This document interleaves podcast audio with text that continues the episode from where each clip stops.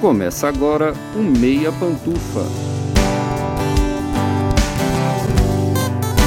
Bom dia, boa tarde, boa noite, boa madrugada, pessoal! Todo mundo com os fones de ouvido que tá começando o seu Meia Pantufa. Toda terça às 5 da tarde no seu player favorito. Eu sou Luiz Leão e tenho aqui do meu lado o meu amigo Gustavo Azevedo. Bom dia, tarde, noite, madrugada, Gusta. E aí, assistidores e assistidoras de filmes e séries? E também, como sempre, o meu amigo Lucas Abreu. Bom dia, tarde, noite e madrugada, Lucas. E aí, assistidores de filmes de máfia? O épico gangster Scarface de Brian De Palma completa 40 anos em 2023. Escrito por um semi-conhecido Oliver Stone e estrelado por Al Pacino, o filme levou algum tempo para conseguir reconhecimento na indústria e enfrentou problemas por ser excessivamente violento. Hoje, o gangster Tony Montana de Pacino é considerado como um dos grandes símbolos do cinema do gênero. E Scarface deixou cenas e frases marcadas para sempre no imaginário coletivo e na cultura. E para celebrar os 40 anos de Scarface, a gente resolveu falar não só do filme de 83, como do original, Scarface, A Vergonha de uma Nação, de 1932. Além de falar das muitas diferenças entre os dois e do porquê filmes do gênero são tão marcantes na história do cinema e no gosto do público. De Tony Camonte a Tony Soprano, de Al Capone a Thomas Shelby. Antes de começar, você já está seguindo a gente no seu agregador favorito? Aproveita que ainda está começando e clique em seguir. É rapidinho e você se torna o primeiro a saber sempre que o Minha Pantufa tiver conteúdo novo. E tem outra coisa bem importante. Se seu agregador de podcast tem um sistema de avaliação, dá uma notinha boa aí para Meia Pantufa. Geralmente é um sistema de estrelas logo no começo do seu feed. Basta clicar no podcast e avaliar. Quanto mais avaliações boas, mais os agregadores distribuem o meia para as pessoas interessadas. E agora a gente tá também com uma novidade. A gente quer saber de vocês sobre o tema da semana e tá bem fácil de participar. Se vocês estiverem ouvindo a gente pelo Spotify, é só abrir o episódio e responder a enquete da semana. Qual o seu filme ou série de gangster favorito? É rapidinho e a sua resposta vai ficar publicada no episódio. Mas chega de enrolação e bora começar. Vem com a gente debater Scarface no Meia Opinião.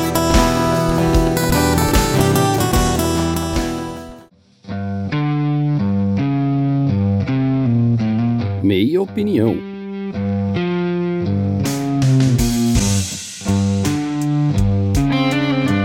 Bom, acho que não é novidade pra ninguém que filmes de gangster, histórias de gangster, têm um impacto muito significativo na mente das pessoas. Muita gente que gosta, muita gente que vê muito charme nisso. Nos Estados Unidos existe fã-clube de gangster, fã-clube do Al Capone, esse tipo de coisa assim. Então é um negócio que tá no imaginário cultural há muito tempo. É claro que o primeiro conteúdo a consolidar isso no mainstream, a conseguir dar um impacto significativo na história de gangster, foi o Coppola com o Poderoso Chefão, isso já nos anos 70, porque ele mostrou um lado muito mais complexo complexo do gangster, né? Uma associação familiar, os medos, as inseguranças, além de mostrar o lado da violência. Mas isso já faz parte da cultura americana desde os anos 20, com o Al Capone, que é talvez o maior gangster de todos os tempos. E isso tá retratado no primeiro Scarface, Scarface A Vergonha de uma Nação, de 1932. O filme é baseado num livro do Armitage Trail, que é, na verdade, é o único livro famoso do Armitage Trail de todos os tempos. Ele era um escritor de livro pulp. Sim, a associação é com Pulp Fiction. A gente fala daqueles romances em que o autor conta uma história de uma cidade suja e decadente. E o Al Capone foi um gangster real, aqui sim, não ficcional, que ele tinha o apelido de Scarface, porque ele tinha umas umas cicatrizes no rosto. E o Al Capone era um bom vivan, né? Ele por muito tempo ele viveu em sociedade como aquela figura que parecia fazer coisas legítimas. Ele era dono de mercado de distribuição, alguma coisa assim, mas ganhava o dinheiro dele todo com prostituição, jogo e também com as bebidas alcoólicas, porque durante um período ali de mais ou menos 15 anos, a bebida alcoólica era proibida nos Estados Unidos, então ela era contrabandeada, parece familiar com outros tipos de droga que a gente tem até hoje. Enfim, a gente discute isso mais pra frente. E a aí, os gangsters, a bandidagem, a máfia ganhou muito dinheiro com venda de bebida alcoólica também, incluindo nessa história o próprio Al Capone, que é a base pro primeiro Scarface claramente, apesar de ter nomes diferentes, histórias diferentes, é na mesma cidade. A construção do personagem do Tony Camonte, que é o protagonista do filme de 32, ela é igualzinha à vida do Al Capone, a história do Al Capone, um cara que foi levado de um lugar pro outro por um chefe e depois acaba virando chefe da gangue e acaba ganhando muito dinheiro com aquilo. Então, o filme de 32, ele já tem uma pegada muito de se basear na realidade daquela situação, né, de ser um retrato interessante de como as máfias operavam meio que um pai dos, dos filmes de máfia, também um pai do gênero noir, né? Que vai ficar mais famoso nos anos 40 nos Estados Unidos. Mas você já vê muitos traços daquilo ali na, em como aquela história foi contada. Vou começar com o Gusta. Primeiro a gente vai seguir em ordem cronológica aqui. Nós vamos falar um pouco do original, pra gente falar bem mais do filme do De Palma, que tá mais próximo da gente, tá mais acessível, né? O de 32 a gente teve que encontrar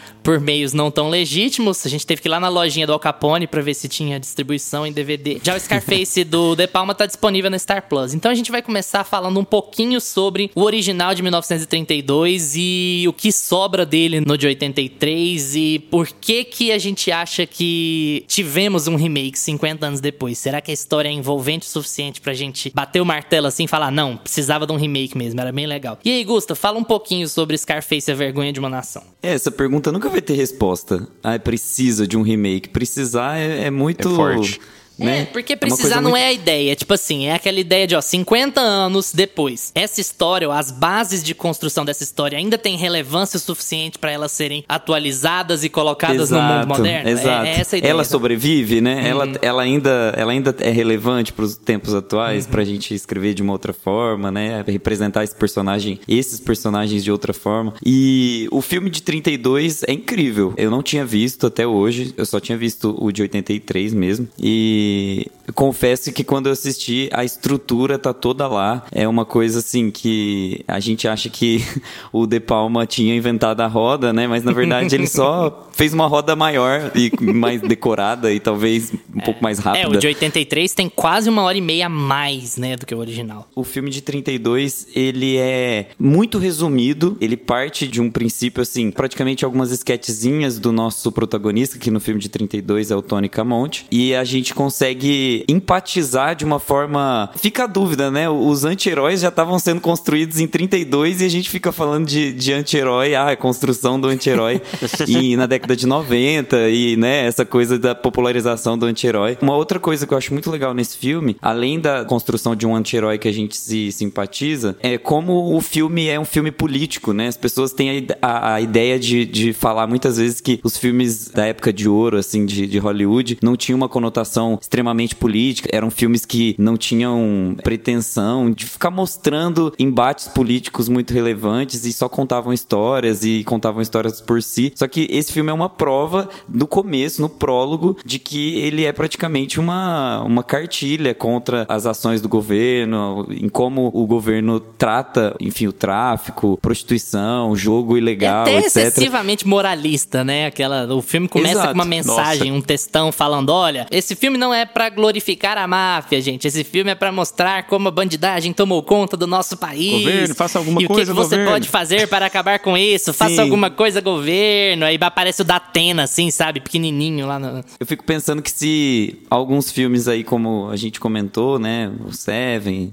Clube da Luta, talvez se eles tivessem esse aviso, não tinha acontecido o que aconteceu com eles, né? Matrix. Mas, enfim, é, voltando ao assunto, eu fiquei muito feliz de, de ver esse filme, eu não tinha visto mesmo. E eu achei muito interessante como as estruturas estão todas lá. Depois a gente vai abrindo todas as camadas, abrindo essa cebola aí, que é esse filme extremamente rico, tem muitos assuntos pra conversar sobre ele. E tá tudo ali no de 32. Eu acho que ele é um filme muito bem escrito, ele tem uma fotografia muito bonita, ele abre os ciclos e encerra os ciclos muito bonitinho, ele tem uma estética muito particular, então eu acho que é um filmaço. Lucas, e aí, o que, que você achou? Eu gostei bastante do G, do G32. Entre nós três aqui, eu era o mais resistente, né? A, a falar sobre ele, porque eu gosto muito do, do Scarface, do Brian De Palma. E eu tinha aquela coisa assim, nossa, cara, será que esse filme tão mais antigo assim, ele vai ser uma versão piorada do, do filme que eu gosto? Eu ficava com esse medo, assim, de ver. Mas eu gostei bastante do filme. E é bom ver que tá tudo ali, como o Gustavo falou, a estrutura do filme do De Palma tá toda ali. Só que é como se o De Palma tivesse pegado exatamente a mesma estrutura e expandido ali, não só em duração, né, mas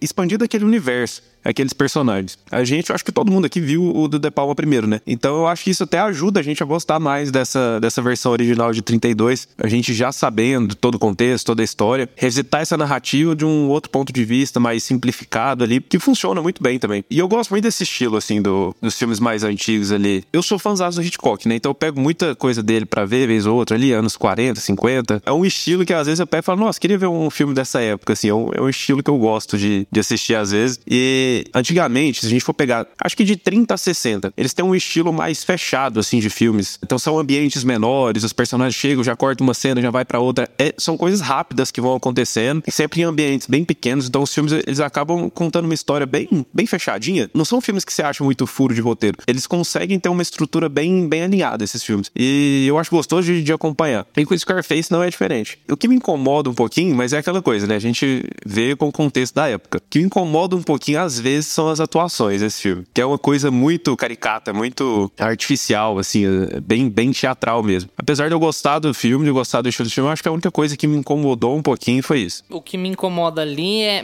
De novo, a gente tem que ver isso com um retrato de época, mas é um pouco a forçação de barra no sotaque. E aí aquela uma associação da máfia única e exclusivamente à cultura italo-americana e tal, a, a população italiana. Mas assim, problemático, porque as principais máfias de Chicago na época eram as máfias italianas, tinha a máfia irlandesa também, mas enfim, eram grupos que vinham de famílias de imigrantes que eram os ditos controladores dessa, dessa máquina. É um problema de batida que tá no, no de 83 também, talvez até pior, para falar a verdade. Mas assim, uma coisa que é muito curiosa é a gente ver como, infelizmente, a estrutura tá lá, né? Você mudou a temática, você mudou o tipo de droga e você deu uma complexificada no de 83, mas você ainda passa pelos mesmos problemas. A lógica da proibição como sendo o motor da solução, mas na verdade é parte do problema. Mas assim, isso é uma discussão político-sociológica que a gente ficaria aqui três horas debatendo sem achar uma resposta muito bonita para isso. Mas eu acho legal que os dois filmes eles focam muito nessa ideia de, ó, você acha que o que tá sendo feito tá dando certo? Você acha que o, o jeito de bater, ou de, de matar, ou de não sei o que, ou de banir é o que tá solucionando? O de 83 até mergulha um pouco mais nisso, porque tem mais tempo para gastar, né? E porque a cocaína é uma droga mais pesada também, mas aqui a gente já tem umas pinceladas no que que tá rolando na tem lógica da proibição. no filme de 83? Eu não percebi. Imagina, pô, tem, aparece um, é um easter egg, é um easter egg de cocaína Eu assim não- no cantinho. Tá lá numa Aham. cena lá no fundo, Você sabia, em lembro. todas as cenas de Scarface existe uma cocaína no canto da... Exato. Mas eu gosto muito do filme pensando em quão violento ele é pra época. Ele inclusive teve, passou por um período de banimento na própria Chicago por causa disso. Tem uma lenda urbana de que o pessoal do Al Capone mandou uns capangas na casa do Ben Hawks, que era o roteirista do filme, pra garantir que ele não tava falando do Al Capone, pra garantir que era ficcional, porque o Al Capone era conhecido como Scarface, né? E aí o roteirista, tudo isso é lenda urbana, tá, gente? Nada disso é confirmado, mas aí o roteirista falou assim: "Não, mas o título do filme é Scarface por causa do Al Capone mesmo. A gente chama as pessoas pro cinema por causa do título e aí quando elas chegarem lá não é sobre o Al Capone, é sobre outra coisa". Então assim, a galera acusa os, os influencers de clickbait, a galera já fazia clickbait já em 1930, já não tem pro...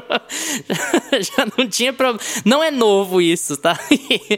O filme passou por um período de banimento também, é, mas acaba funcionando. E assim, ele é muito violento, cara, considerando os recursos da época e considerando a mensagem moralista que ainda passava no cinema na época. É, o filme é impressionantemente violento, assim. E, e no caso, pro tema, é muito bom que ele seja assim. É até um facilitador pra quem tiver curioso e for assistir, sabe? Ele não é um filme contemplativo demais e nem tão descolado dos filmes de ação mais modernos. E quem for ver vai ter momentos que vai gostar, que vai sentir a tensão que é necessária ali. Tudo isso pra dizer assim, ele envelheceu bem pra um público curioso. Se você tiver curioso pra ir ver o filme de 32, vai lá que eu, as chances de você gostar, se você gosta de filmes do gênero, é, são grandes. Quando eu falei sobre o anti-herói, eu acho que é até um pouco mais profundo que isso. Ele, como ele tem essa veia moralista que você está reforçando, acaba que ele faz o protagonista se tornar insuportável mesmo. Ele não é um protagonista que você você se vê ali nele. Você não quer se tornar ele. Você não quer ser uma pessoa completamente autocentrada. Você não quer ser aquele cara que ele entra num ambiente e todo mundo tem medo dele e não é um medo assim de é, do tipo Respeitoso, ah, né? essa respeitoso, é um medo violento, é uma, é uma forma de conquistar, entre aspas, as pessoas e conquistar o poder que é muito violenta. Então, no filme de 32, tem essa presença um pouco agridoce do Tony, que é muito reforçada e muito expandida no filme de 83, mas aqui fica muito claro que ninguém quer estar perto dele, sabe? Você não quer uma pessoa comum Ela não quer estar ali no mesmo salão de cabeleireiro que ele, porque estar ali no mesmo ambiente que ele é ser domado pelas vontades dele e, ao mesmo tempo, correr os perigos que ele tá correndo, né? Que é da polícia chegar, prender ele, te prender. Então você vive em um ambiente hostil, em um ambiente que é possivelmente violento para você e para sua integridade física. Ou seja, você, para se tornar um protegido, você precisa proteger o Tony. Acaba que todo mundo vira guarda-costas dele, né? Assim como ele era no começo do filme, ele é uma pessoa que protege o chefão e depois acaba se tornando o grande protegido e o grande chefão, né? A pessoa a se proteger. É muito desgostoso assistir o Tony do começo ao fim. Nesse arco que ele passa, que é uma tragédia, é um filme claramente trágico para todos os personagens, é uma explosão de, de sentimentos negativos. E é um pouco diferente do que, do que eu falei lá em Seven, por exemplo. Eu acho que quando acaba o filme, por mais que o, o desfecho seja trágico por si só e não tenha salvação para aquilo, quando ele passa por todos os temas, ele consegue extrair alguma coisa daquilo, né, pela moralidade, porque no fim das contas contas, o filme de 32 é muito mais moralista do que o sim, de 83, na minha, no meu ponto de vista. Então ele acaba extraindo muita coisa pelo pouco tempo que ele tem. E essa coisa da atuação que a gente comenta é muito, é muito, da, da época. época. mesmo, né? A gente tem que sempre voltar. Vamos assistir Babilônia de novo pra gente lembrar como é que era os primeiros estúdios lá e como é não, que... Não, precisa, tá, gente? Assistir Babilônia de novo para isso, tá? Precisa sim, é curtinho, tem 3 horas e 20 só. Mas é engraçado que, para um filme tão moralista, eu acho que ele tem uma mensagem. Talvez, eu, talvez seja o que a gente chama de wishful thinking, né? Talvez eu esteja projetando em cima do filme mais do que ele realmente entrega. Mas eu acho que ele tem uma mensagem anti-proibição forte, sabe? Eu sinto do filme quando ele termina que, assim, olha, a gente não tá glamorizando a vida desse cara aqui, porque a gente é moralista, a gente não tá numa época em que glamorizar gangsters é uma coisa legal, normal, aceita. Mas é, o filme passa meio uma impressão de beleza ele chegou no topo do mundo e ele pagou o preço por isso. Mas e aí? Será que ficar matando esses chefões ad eternum é a solução mesmo? Será que a solução não é, sei lá, mesmo pegando por um discurso mais moralista como ele tem, será que a solução não é investir mais dinheiro nas polícias? Ou investir mais dinheiro em educação? Ou em colocar mais fiscalização? Ou em fazer a liberação da bebida alcoólica, que inclusive seria liberada no ano seguinte, a revogação da, da 18ª emenda lá nos Estados Unidos? Seria feita em 30 então assim, o fim da proibição já tava meio a caminho, sabe? Talvez o filme faça uma espécie de campanha contra a proibição de alguma forma. De novo, isso pode ser projeção, porque isso não tá muito claro no filme. Mas eu sinto já aqui em 32 uma pegada que a gente vê nessas produções contemporâneas, especialmente de, de roteiristas mais de esquerda, né? Que é a ideia de, olha, beleza, até quando é que você vai manter esse ciclo? Até quando você vai manter Sim. esse ciclo de violência e colocando a população civil em risco e colocando a vida de gente honesta, de gente trabalhadora em risco para ficar trocando tiro com esses malucos no meio da rua, sabe? Então, tanto é que no de 32 não é a polícia que atira muito com ele, né? Eles falam mais de uma, uma briga entre gangues e tal. A polícia só atira Sim. nele no final, mas durante o filme todos os tiros dados no meio da rua, todos os problemas, todas as coisas que põem civis em risco são feitas entre gangues. A polícia não tá ali ativamente prejudicando a vida dos outros dentro do contexto do filme, né? Aliás, muito pelo contrário, só aparece policial dentro de escritório fazendo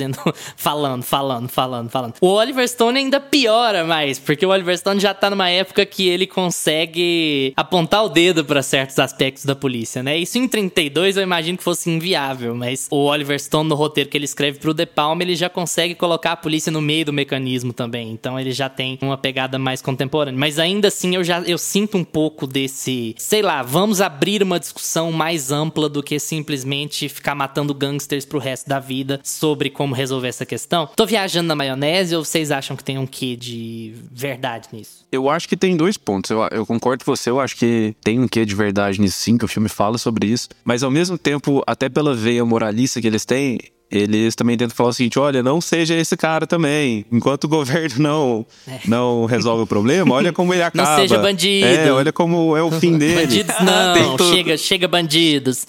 Tem que proibir os bandidos.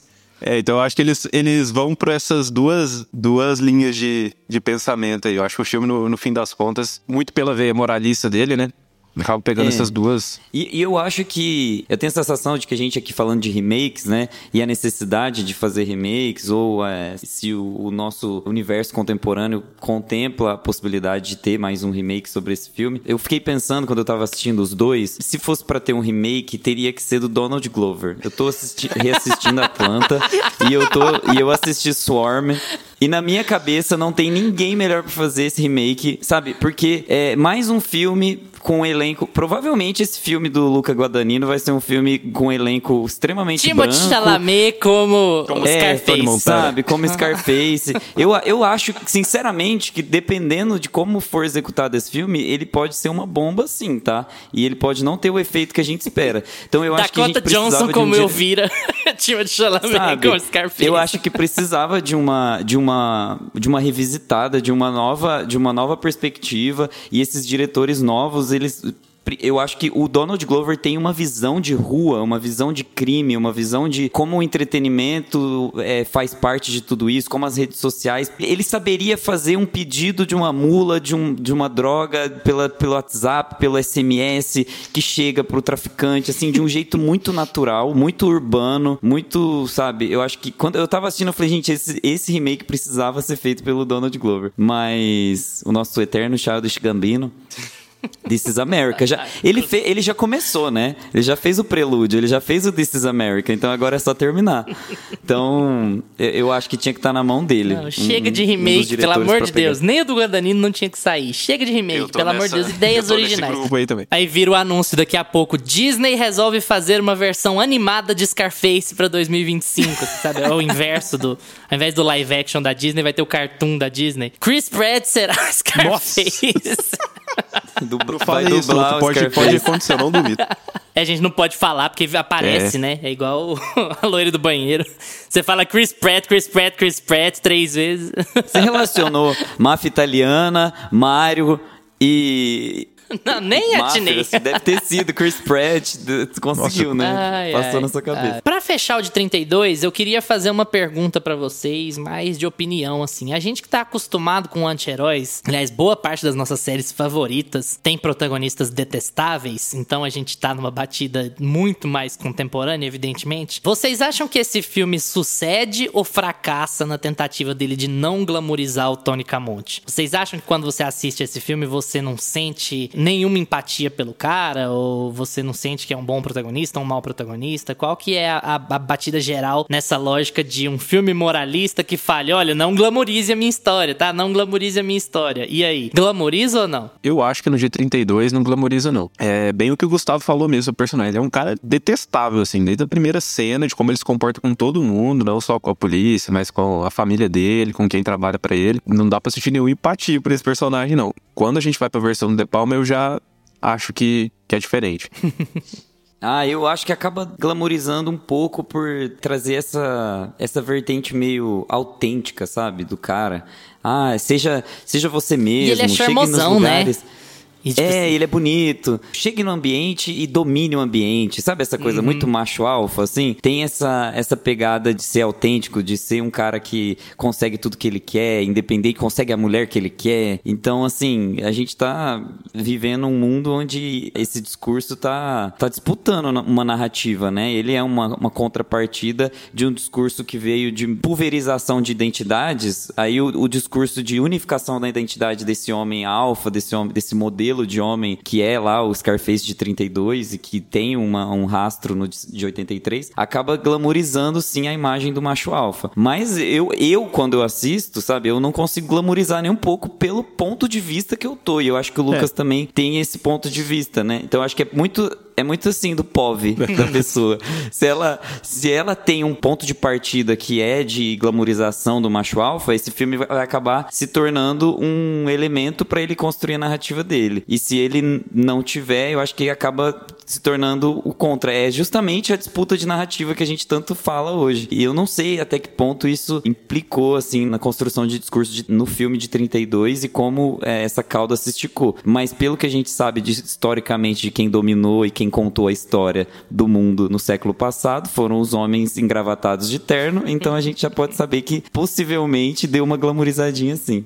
Você tá querendo dizer que se Tony Camonte estivesse vivo em 2023, ele ia estar por todo o TikTok com o microfone na frente falando sobre como tratar uma Tomando mulher? Campari. É isso que você quer dizer. Nossa, definitivamente, definitivamente. Você precisa chegar pra mulher e dar dinheiro pra ela, porque ela precisa, a mulher só sabe comprar joia. A mulher ele é isso que a seria mulher tem que life fazer. coach, essa- seria life coach em 2023. É, só o erro, só o erro. Não ia nem precisar vender droga, ia vender curso. Tá vendo? Gente, só o Donald Glover pra fazer isso. Eu tô, eu tô falando, vocês acreditem em mim.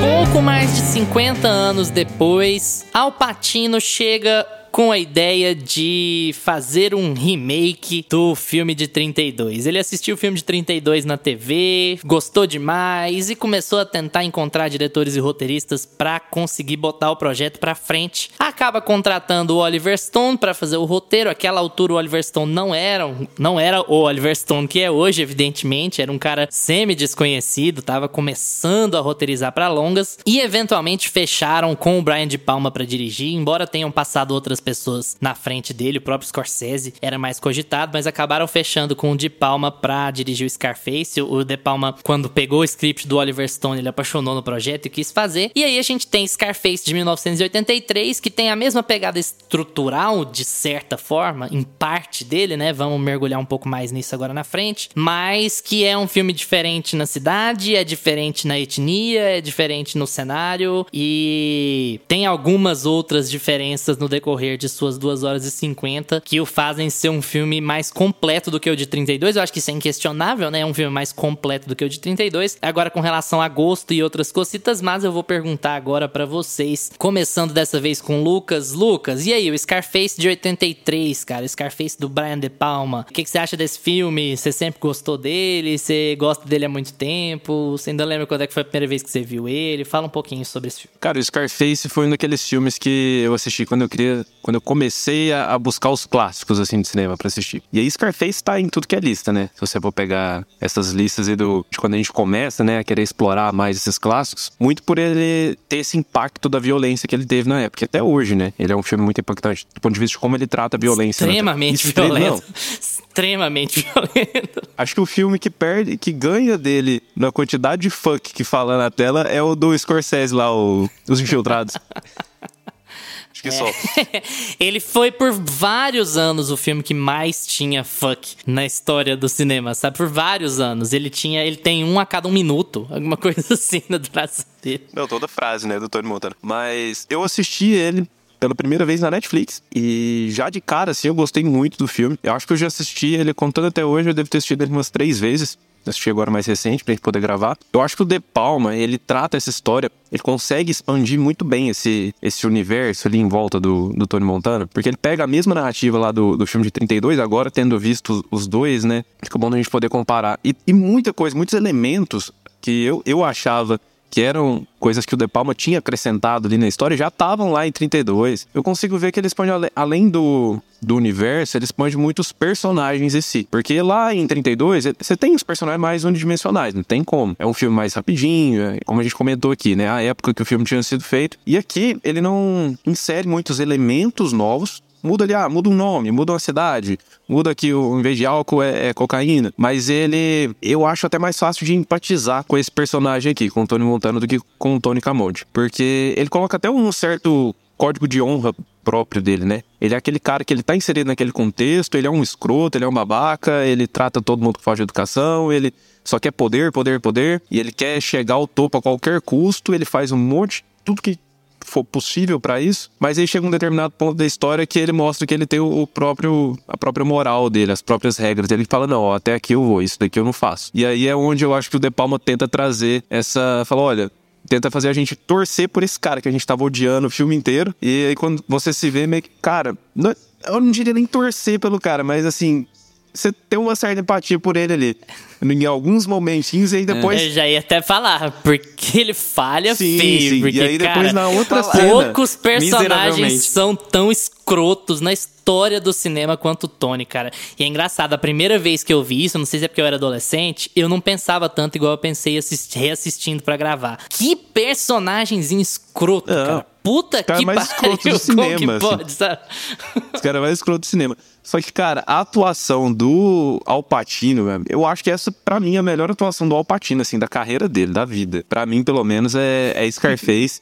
Cara, ele, ele faz um escroto muito. Você fica com raiva dele. Você assiste ele como o Michael Corleone, você assiste ele em perfume de mulher, é, é outra pessoa, não parece nem que é o Alpatino, velho. Mas enfim, o que eu acho que deixa o, essa versão do De Palma mais interessante, além dele expandir todos os personagens e todo esse universo, todo o contexto né, em que eles estão inseridos, e a atuação do, do Alpatino é essa dualidade que ele dá para ele, que ele é esse cara escroto, que vai chegar onde ele quer chegar a qualquer custo, e mas a gente vê muito o contexto em que ele tá inserido ali, tipo, ah, eu quero cuidar aqui da minha mãe, quero cuidar aqui da minha irmã, e tem até um lance meio que de se apaixonar pela irmã, né, nesse filme aqui, que o De Palma vai um pouco mais além, e é um negócio meio bizarro. Mais ou menos, né, eu, eu não sei se a pegada é muito essa, eu acho que é... Isso aqui é Oliver Stone, cara, é como ele consegue, sabe, sabe, já desde esse começo colocar controvérsia em tudo e assim, fazer o texto ficar muito, muito, muito inteligente. Eu acho que o que ele tá fazendo ali nesse negócio é de, de mostrar o quanto a cultura do machismo é escrota, sabe? No meio de Scarface, ele tá mostrando quanto a cultura do machismo é escrota. Assim, a que ponto chega a superproteção do Tony? Porque uma superproteção a esse nível da irmã significa o quê? Significa uma coisa perversa mesmo, uma coisa pervertida, como o que ela fala para ele no final. Mesmo que não seja tudo às claras, que o Tony fica assustado quando ela fala o que ela fala para ele no finalzinho do filme, ainda assim é essa mensagem de qual é seu babaca? Isso aqui é uma pessoa, é uma pessoa como qualquer outra, é sua irmã, mas é uma mulher como qualquer outra, que tem as vontades, os desejos dela e a autonomia dela, faz o que quiser, sabe? Foda-se você. E como essa super proteção ela se transforma numa coisa meio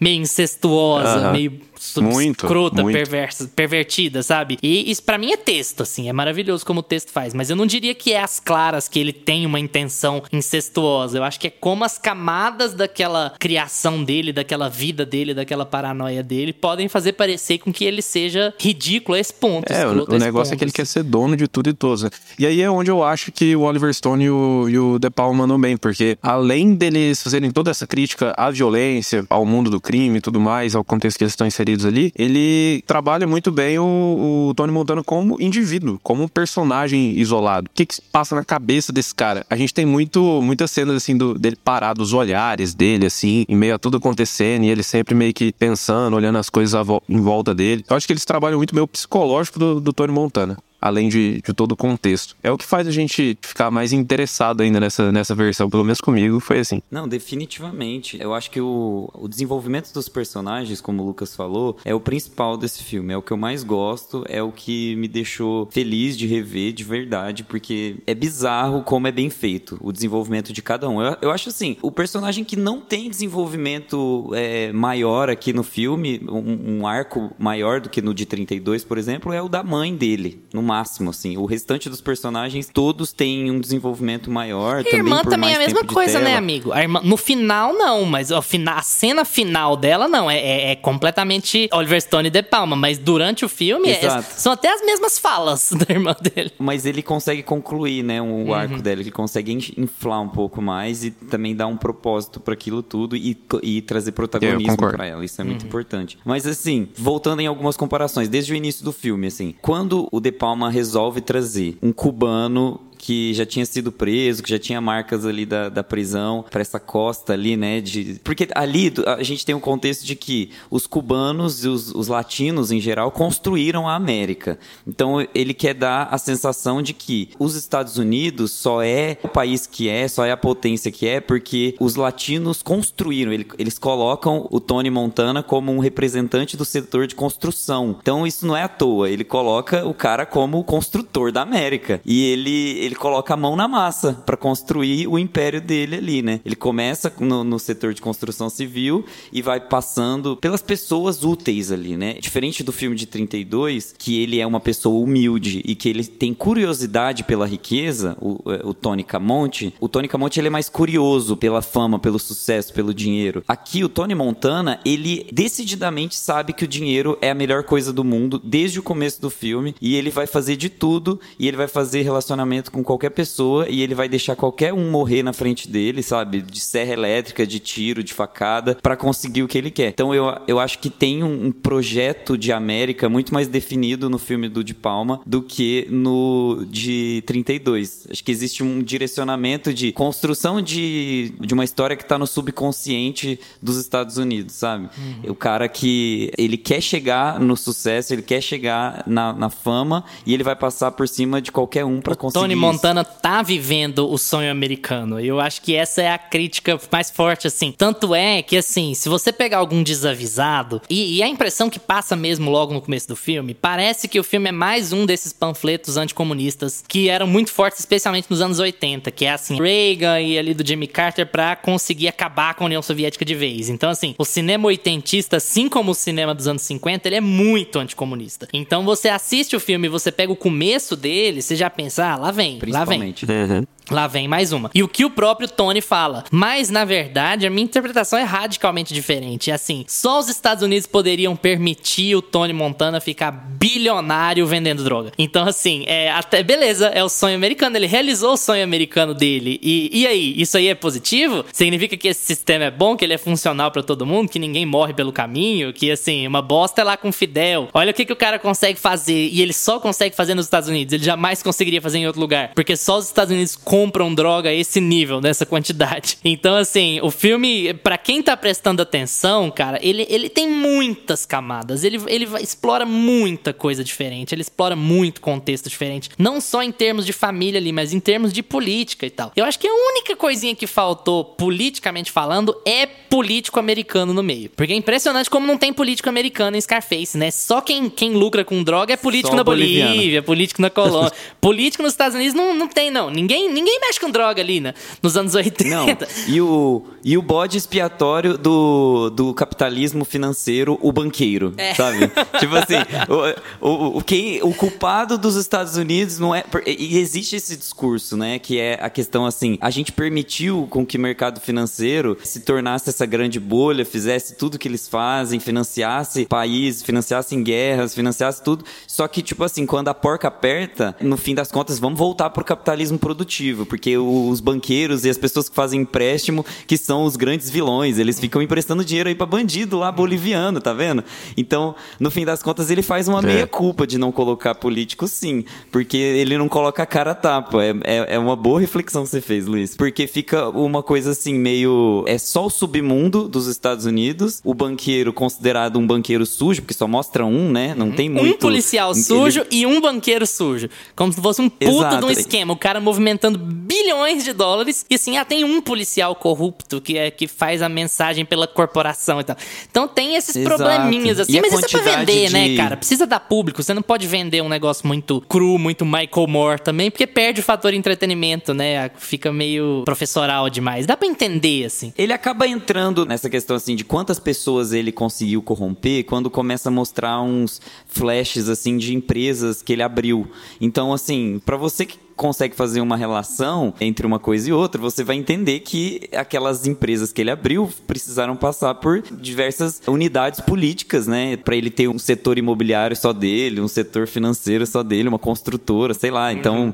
é uma coisa meio. fica meio óbvia para quem tá prestando atenção. Eu só queria voltar naquela questão do, da dualidade que o. O De Palma ele dá uma, uma dualidade interessante aqui pro personagem do Tony Montana. E eu acho que ele consegue encerrar a crítica que ele quer fazer aqui nesse filme muito bem. Porque ele começa com ele, ó, vou mostrar a jornada desse cara para conseguir chegar aonde ele quer, para conseguir ter o sucesso que ele tanto almeja. Chega na metade do filme, ele, beleza, agora eu vou mostrar como é que vão ser as consequências após ele conseguir isso daqui, tendo feito tudo que ele fez. E eu acho que ele consegue segurar o filme muito bem, sem ficar uma coisa clichê, sem ficar parecendo de, ó, oh, eu não seja bandido. Eu acho que ele consegue segurar muito essa narrativa até o fim. Porque a ideia final do filme é assim, tudo bem, tem várias camadas, mas a ideia final ali do filme é a seguinte: a partir do momento em que o Tony mostrou alguma moral do mundo e não do submundo, ele foi condenado. Porque eu acho que a ideia é, a partir do momento que você entra nessa roda, você não pode dar para trás. Você não pode hesitar, você não pode pisar para trás. Ou a sua tendência é ficar mais e mais violento, mais e mais e mais inescrupuloso, perder mais e mais o seu código moral, ou então você tá fora do jogo. Exatamente. E é isso que acontece. A partir do momento que ele mostra ter alguma linha moral, ter algum ímpeto de ser uma pessoa minimamente razoável, é quando ele tá fudido. É quando, ah, beleza, agora acabou pra mim. Agora eu, eu hesitei onde eu não podia hesitar, agora, eu- agora acabou, sabe? Eu, eu tô fora do jogo. Aí sim a mensagem é muito pesada de, ó, não mexa com isso não, meu amigo, porque se você mexer com... É o que a É. mãe dele fala pra ele, né? Se você mexer com isso, acabou. Ela, "Ah, eu não tenho filho, não é só porque ele é um bandidinho, é porque ele vira um bandidão, na verdade. Porque ele passa de, de roubar aqui, roubar ali, pra virar o cara do império das drogas e chegar lá todo mitidão, mitida fodão e tal, não sei o quê. E é um caminho sem volta. Você não, você não sai daí vivo. Não tem. É tem o primeiro jeito. traço de humanidade que ele mostra, né? De falar, não, beleza. Tudo isso que eu vi, todas essas merdas que eu fiz, tanta gente que eu já matei, que eu já, já roubei, já matei aqui. Mas criança não. Criança aqui é meu limite. Aí é onde ele, onde ele se foge, né? Onde aqui, o meio em que ele tá inserido não aceita aquilo. Eu quero puxar um assunto que se chama Michelle Pfeiffer. Eu não lembrava do furacão que era essa mulher. O que é essa mulher? Cara, nesse ela é muito filme? boa, né? Eu fico indignado. Ela é assim. E ela tem traços da Pop, da personagem reflexo dela de 32. Porque a Pop lá em 32, ela já tem uma energia meio. meio ento... mas não entojada madame, sabe? Uma energia meio, tá, eu tô, eu tô acima disso aqui tudo, sabe? Eu sou uma pessoa meio mal encarada e tal. A personagem Sim. da Pop em 32, ela não tem os traços que uma mulher daquele, daquela época teria num filme. E a Elvira também não, Sim. sabe? Do Michelle Pfeiffer. Sim. A Michelle Pfeiffer faz a Elvira, que é, no começo do filme ela é a esposa do Lopes, que é o chefão do crime, que é o, no caso, a pessoa que contratou ali o Tony para ser o guarda-costas, que no, no meio do filme ele vai tomar a posição dele e não só tomar a posição dele, como também tomar a Elvira para si, né, que é uma coisa assim muito Troféu, é, né? muito É o reflexo. É, justamente, ela, ela se torna uma mulher troféu e é justamente o que o Luiz falou, ela sabe de tudo aquilo, ela está muito acima de tudo aquilo, a ponto dela simplesmente se neutralizar, né? Ela acaba utilizando as drogas, e isso é uma piadinha no começo do filme, fala assim, ah, a gente, quem mexe com as drogas não pode usar as drogas, quem vende... Quem vende não, usa, não, não não usa. usa. Eles usam um- uma metáfora, alguém lembra qual é a metáfora? É, don't get high on your own supply. Não fique alto no seu, na sua própria mercadoria. Em português não rima, né? Então. Então, ela sabe da regra, ela sabe que ela não deveria estar fazendo isso, porque ela é, ela é uma mulher muito inteligente. Isso que eu acho muito legal, que a- o roteiro não traz tanto pra Michelle Pfeiffer, mas ela consegue, na atuação, trazer notas, assim, de, olha, eu sei, eu tenho muita consciência do que esse roteiro tá me, me trazendo, e eu vou colocar mais ainda na minha atuação. Eu vou ser mais soberba, eu vou ser encantadora, eu vou ficar aqui como um, realmente como um troféu consciente do que ele é. E quando alguém pegar esse troféu e apertar ele e fizer ele aparecer demais, eu vou surtar. E eu vou falar tudo que eu penso. Então, tem uma tensão. Eu acho que o- a personagem que mais sofre essa tensão é ela, porque a gente vê ela usando drogas o tempo todo e, e ela não fala muito, ela não se expressa, ela é contida. Quando vai beijar ela, ela não quer que beija. Tem toda essa coisa da mulher que já, que já perdeu a vontade de ter qualquer tipo de relação sexual. Enfim, ela é só um corpo, basicamente, ali. Então, ela tem consciência de que ela representa essa imagem e chega um momento que essa situação e essa interpretação do público tá tão intensa que o filme explode. E, eu, e na minha opinião, a melhor cena do filme é a cena em que os dois estão contracenando. O Al Pacino e a Michelle Pfeiffer estão contracenando no restaurante e eles começam a discutir sobre quem é quem e sobre quais são os traumas de cada um e, e como eles se representam e quais são as frustrações deles uns com os outros, porque no fim das contas eles estão convivendo com uma intimidade muito forte, mas ela não pode transpassar o caráter profissional dele, que é o mundo das drogas. Então começam a sair assim subtextos que viram textos mesmo, né? Aquela subtrama, aquela tensão que existia, agora tá na tela, está explícita e explode. É lindo, eu acho lindo, lindo, lindo. É muito boa essa cena mesmo. Eu só não concordo com você que é a melhor, porque, cara, o, o- a parte final do filme Say é hello little uma coisa de louco, assim. É.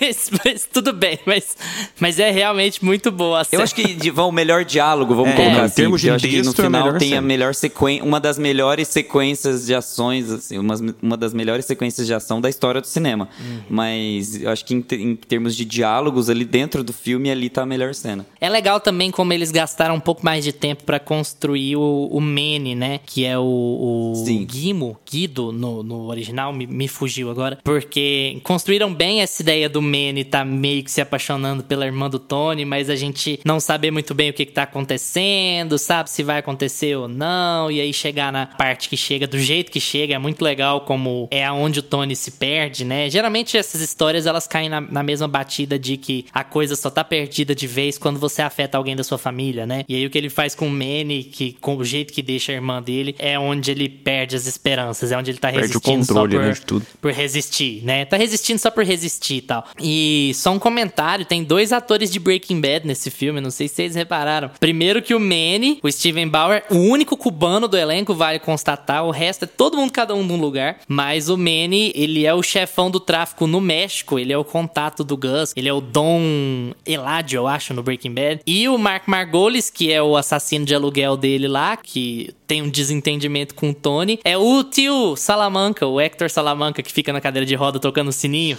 Então, assim, são os dois atores de Breaking Bad que estão em Scarface. Será que eles foram escalados pra Breaking Bad? Por quê? Não tem nada a ver uma história com a outra, né? Não, nada a ver. E eu reconheci o Salamanca, eu falava assim, gente, quem é esse cara? Quem é esse cara misterioso nessa mansão boliviana? E aí, É. de repente, cai a ficha, né? Ah, é o Salamanca. Mas o Manny não dá pra Não, o reconhecer. Manny eu não assim, reconheci, não. É Tem porque que é um papel pequeno em Breaking Bad também, né? Ele aparece em três episódios, alguma coisa assim, quatro no máximo. Então. É, mas ele mudou muito fisicamente também. O, o, o Salamanca ali você consegue ver, ele tem um rosto muito particular, assim, os traços muito, É, mas assim.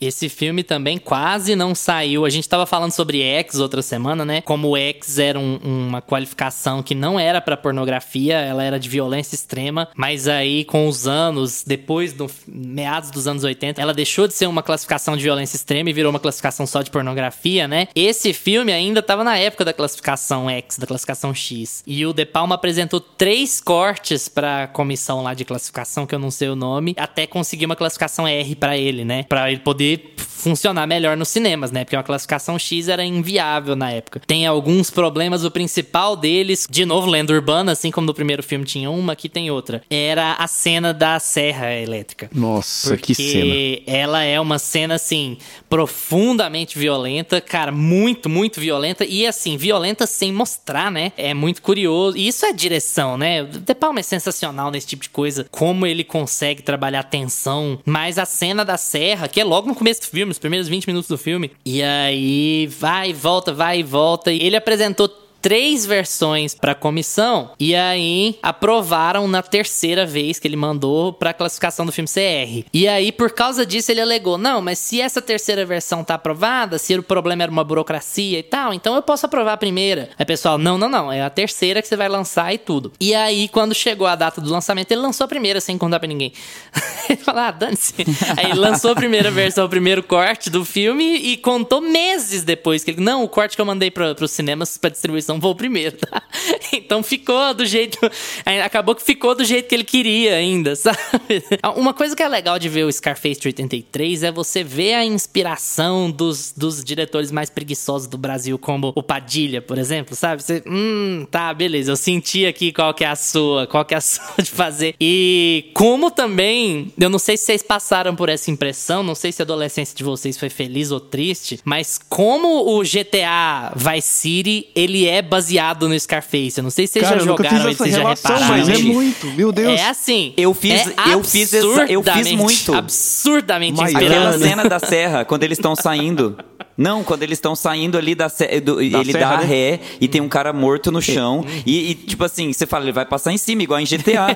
tipo assim, ele vai dar ré e vai passar em cima e vai voltar. E todo mundo observando, né? É- Não, e é as bizarro. cores, mas a- a- as, As cores, cores, a o camisa. vestuário, cara, é, é muito inspirado. Então, A assim. trama, gente. o- Todo, todo o contexto, né? o De violência, Uhum. de como os personagens entram na casa das outras pessoas sem permissão e mata e vai, pega um, um item e leva. Cara, É- essa é cena da, da motosserra um- mesmo, eu acho ela sensacional, o jeito que ela é filmada. Porque é, é aquela violência que não mostra, né, na tela. E você. E a gente, depois que assiste o filme, você fica na cabeça como se você tivesse visto realmente alguém sendo decepado. E ele corta ali pra, pra televisão, cara. Eu acho aquele, aquela cena ali sensacional. E o De Palma, cara, é curioso também que o Luiz citou aí os diretores preguiçosos, né, que, que pegam essa inspiração nele. O De Palma, ele era um diretor preguiçoso que pegava inspiração no Hitchcock, né? Muito, muito. Você pega os filmes passados dele, ele tá imitando tudo que o Hitchcock fazia. Algumas vezes funciona, outras vezes chega a ficar muito forçado.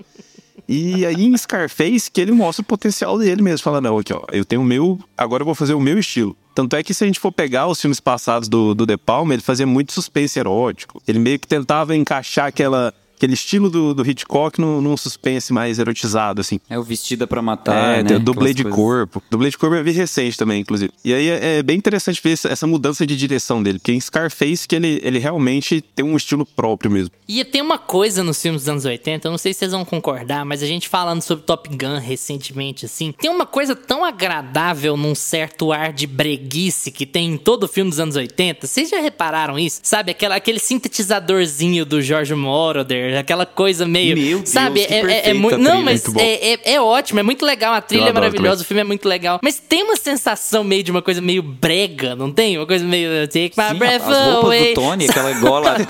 Aquela Aquele- gola por cima do blazer. amarra- ele põe só um botão, uma gola por cima do blazer o filme inteiro. Não, mas Nossa assim, senhora, o Tony nossa, é cafona. cores. Beleza, o Tony é cafona. Mas eu acho que o filme como um todo tem um ar... Sei lá, é uma coisa muito da década, assim. Você pega vários filmes da década que tem essa, essa tendência.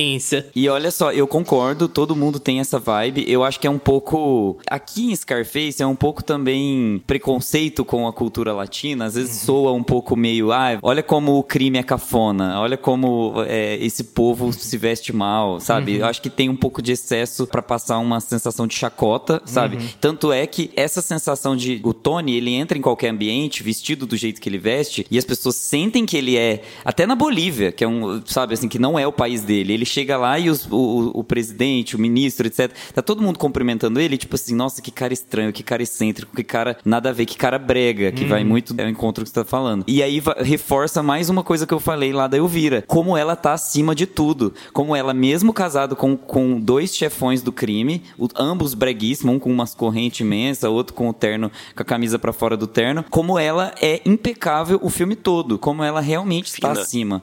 Então, é, Mas ela é, o, é total o troféu, né? Ela é. A, a ela Elvira simboliza.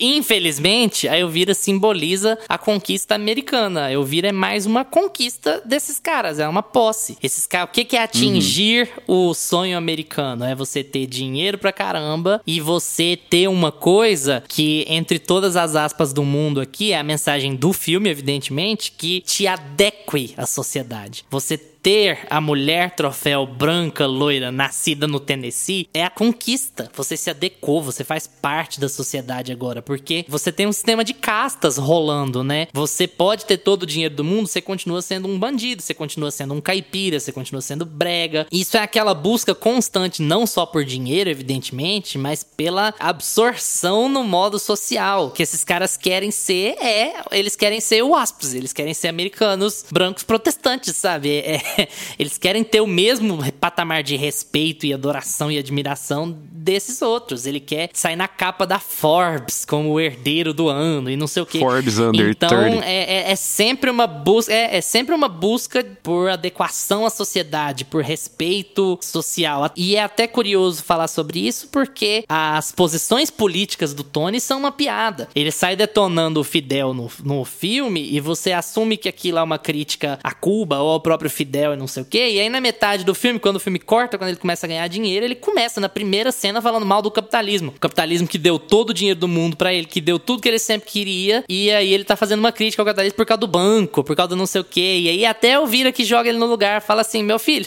se você existe algum capitalista nesse mundo, ele é você. Yes.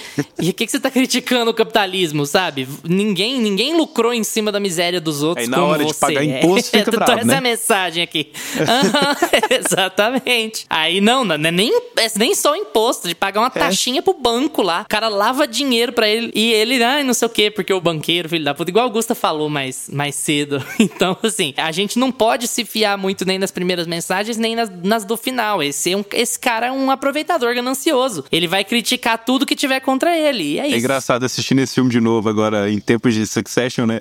Eu olhava ele e falava, ele votaria no Conor Roy, cara. votaria no Conor, sem dúvida.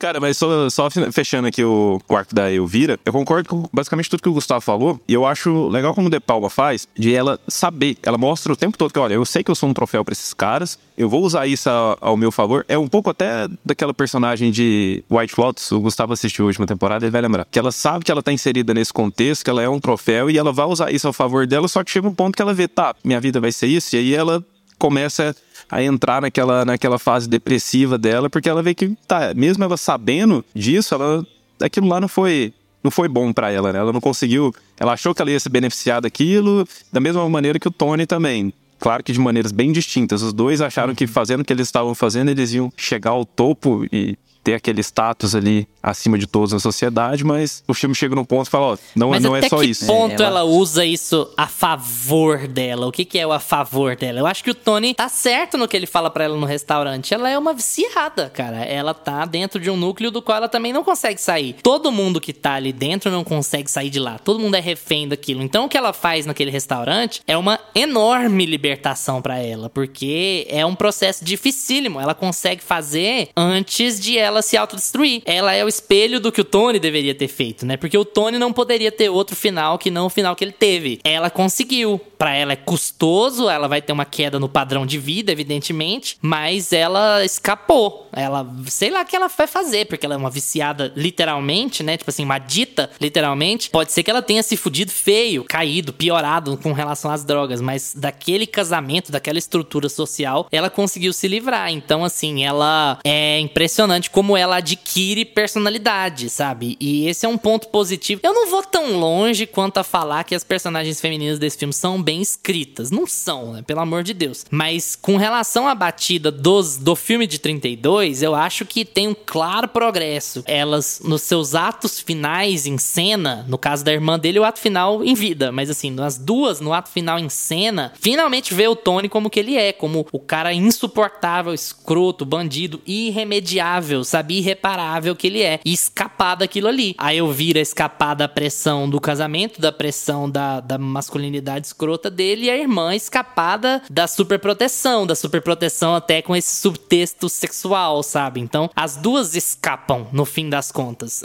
de novo, não é, pelo amor de Deus, não é falar que elas são bem escritas, até porque reza a lenda que a Michelle Pfeiffer foi escolhida pro filme ao invés da Glenn Close, porque a Glenn Close não era sexy o suficiente para interpretar a Elvira. Então, assim, não, nós não vamos virar e defender esses caras, é. falar que, pô, nossa, puta, trabalho de empoderamento feminino do não é, mas assim, elas são personagens não, não. que conseguem alguma redenção no fim da história, de algum em algum nível, de alguma maneira elas conseguem alguma redenção no fim da história. É, quando eu falo da Michelle Pfeiffer, eu, eu acho que eu até reforcei isso pelo pouco uhum. é, background que foi dado a ela ao longo do filme, até chegar nessa cena caótica ali do finalzinho, ela consegue transpassar que realmente ela tem consciência. Tanto a personagem dela é consciente, quanto a, quanto a própria atriz é consciente do que ela tá fazendo. Então é muito legal como a Michelle Pfeiffer consegue segurar e assim, é impecável o trabalho dela, eu acho.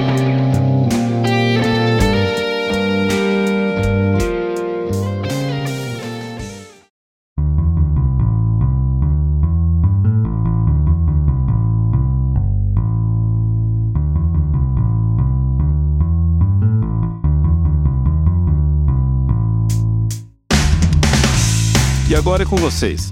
Já assistiram Scarface do The Power? E o original de 32? Qual seu filme ou série de gangster favorito? Não se esquece de responder a nossa enquete aí no Spotify. E vamos estender essa conversa no Instagram ou no Twitter, arroba meia pantufa. Valeu pela atenção de vocês. Tchau, Augusta. Tchau. Tchau, Lucas. Tchau, galera. Lembrem-se de seguir a gente nos seus agregadores de podcasts preferidos: Spotify, Apple for Podcasts, Deezer, Amazon Music. Terça-feira a gente tá de volta com mais meia pantufa para vocês. Tchau. Este podcast tem locuções de Lucas Meleiro e Carla Ribeiro e edição de Luiz Leão.